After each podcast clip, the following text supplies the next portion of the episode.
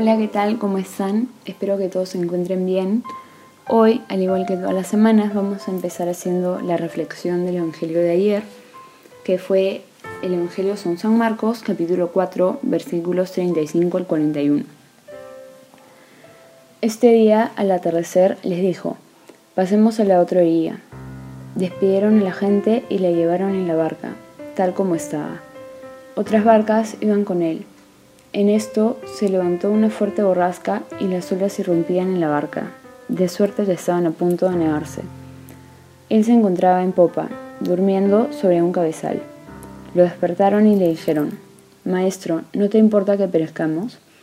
Él, habiéndose despertado, increpó al viento y dijo al mar, Calla, enmudece. El viento se calmó y sobrevino una gran bonanza. Entonces les dijo, ¿por qué estáis con tanto miedo? ¿Cómo no tenéis fe? Ellos se llenaron de un gran temor y se decían unos a otros, ¿quién es este que hasta el viento y el mar le obedecen? Lo primero que me gustaría reflexionar en este Evangelio es que podemos ver verdaderamente el, el poder de Jesús y comprobar que Jesús era Dios. Porque hoy en día tal vez otras religiones o muchas personas dicen que Jesús era un profeta o que era simplemente alguien que hablaba bonito, pero Jesús no era un life coach, o sea, Jesús era, era Dios, ¿no? Jesús es Dios, no era, es. Pero, porque no sé ustedes, pero yo por lo menos no es que puedo decirle al agua, al mar, cálmate y el mar se va a calmar. Obviamente no es algo que pueda hacer una persona común y corriente. Y esto nos muestra que Jesús no era solamente humano, sino también era Dios. Y algo que de hecho decía el, el Padre en la homilía es que nosotros obviamente sabemos que Dios es omnipotente, ¿no? Porque es parte de, de la doctrina católica. Y, y, lo sabemos, es algo que siempre hemos sabido, pero, pero tal vez pensamos de que a Dios, por más de que tenga el poder de hacer las cosas, no le importan nuestros problemas, ¿no? Por ejemplo, acá los, o sea, podemos ver eso en los apóstoles, en el Evangelio. Ellos obviamente pensaban que Jesús iba a poder hacer algo para ayudarlos, porque si no, no lo hubieran despertado y no le hubieran preguntado lo que le preguntaron. Porque si es que nosotros estuviéramos en esa situación y alguien nos despertara, nosotros honestamente, ¿qué podríamos hacer? O sea, yo no le puedo decir al mar, cálmate, ¿no? Como está, como está diciendo en su momento. Pero ellos sí pensaban en que Jesús los iba a poder ayudar, pero pensaban en que no le importaba. Y que no lo estaba haciendo porque, pues porque no le provocaba, porque no quería. Y tal vez nosotros muchas veces pensamos lo mismo, ¿no? A Dios no le importan mis problemas y por eso no me va a querer ayudar. Y tal vez eso incluso nos lleva a, a no contarle nuestras preocupaciones en oración, ¿no? Pero de hecho, a Dios sí le importan nuestros problemas y Dios nos ama y, y, claramente se preocupa por nosotros, porque si no, no hubiera mandado a, a, su Hijo a que muera por nosotros en una cruz para poder rescatarnos de, de, de la muerte eterna, ¿no? Entonces, cuando se les pase por la cabeza que, que a Dios no le importamos y que Él no se preocupa por nosotros, eso es definitivamente una una mentira y es una tentación para que nos alejemos, para que nos alejemos de Dios. Dios sí se preocupa por nosotros y por más pequeña que, que nosotros pensamos que le pueda parecer nuestra preocupación, si a nosotros nos está fastidiando, es, es, porque es importante para nosotros. Y si es importante para nosotros, pues para Dios también. Porque no es un Dios lejano, sino que es un Dios que verdaderamente se preocupa por nosotros y está cerca siempre y también quiere que estemos bien, ¿no?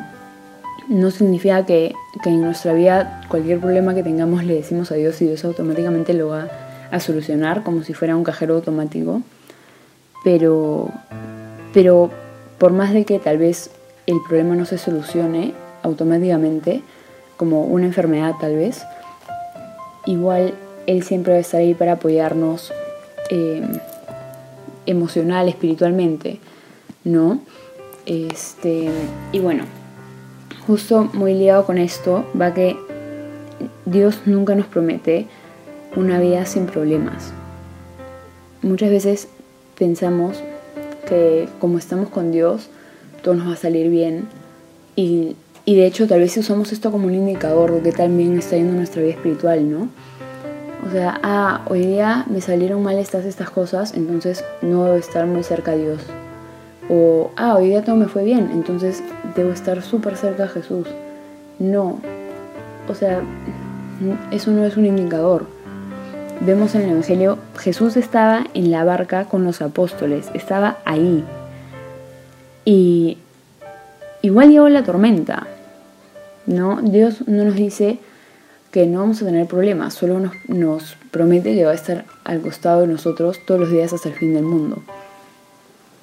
Y justo también yendo con esto, es que los planes de Dios no son necesariamente nuestros planes.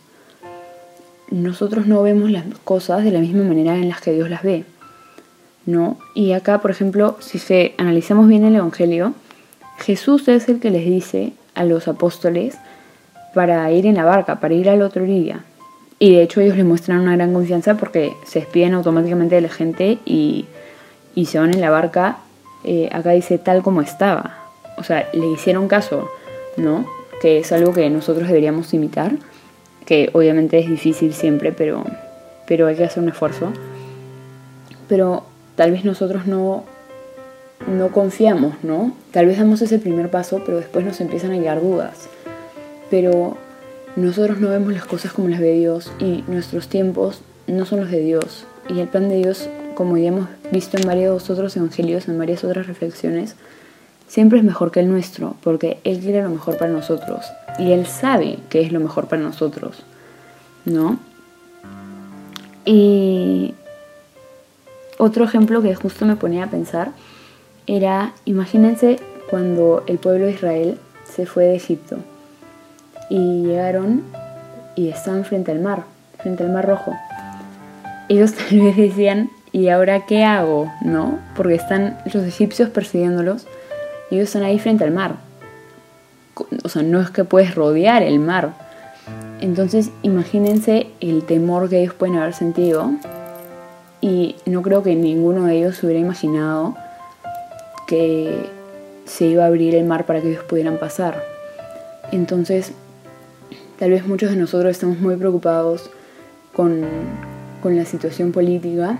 Sé que la mayoría de, los que nos escuchan son de Perú y de México y ambos países están con situaciones políticas complicadas, ¿no? Entonces, tal vez nosotros estamos muy preocupados por eso, pero uno de verdad nunca sabe cuál es el plan de Dios. Entonces, no perdamos la fe y, bueno, pase lo que pase, igual, por más que lleguen las tormentas, Dios va a estar ahí con nosotros, ¿no? y aprendamos a tener un poco más de confianza en Él, de hecho es difícil y no digo que yo sea perfecta tampoco, pero, pero es, un, es un proceso y es algo que se, que se trabaja, entonces intentamos hacer, intentemos hacerlo un ejercicio un poco más consciente. Cuando algo nos esté preocupando, tal vez eh, aprovechando que estamos en el mes del Sagrado Corazón de Jesús, podemos hacerlo una práctica, decir la ejaculatoria de Sagrado Corazón de Jesús hemos confiado o cualquier, cualquier otra cosa que, te haga recordar que, Dios está contigo. ¿No? Entonces ya con esto hemos terminado la reflexión del Evangelio de hoy día. Espero que los haya ayudado a meditarlo un poco más y, y, que ahora en su oración puedan meditar sobre su confianza en Dios y en qué, cosa, en qué aspectos de su vida necesitan tal vez confiar un poco más en Él. Y bueno, esto es todo por hoy día. Nos vemos la próxima semana. Chao.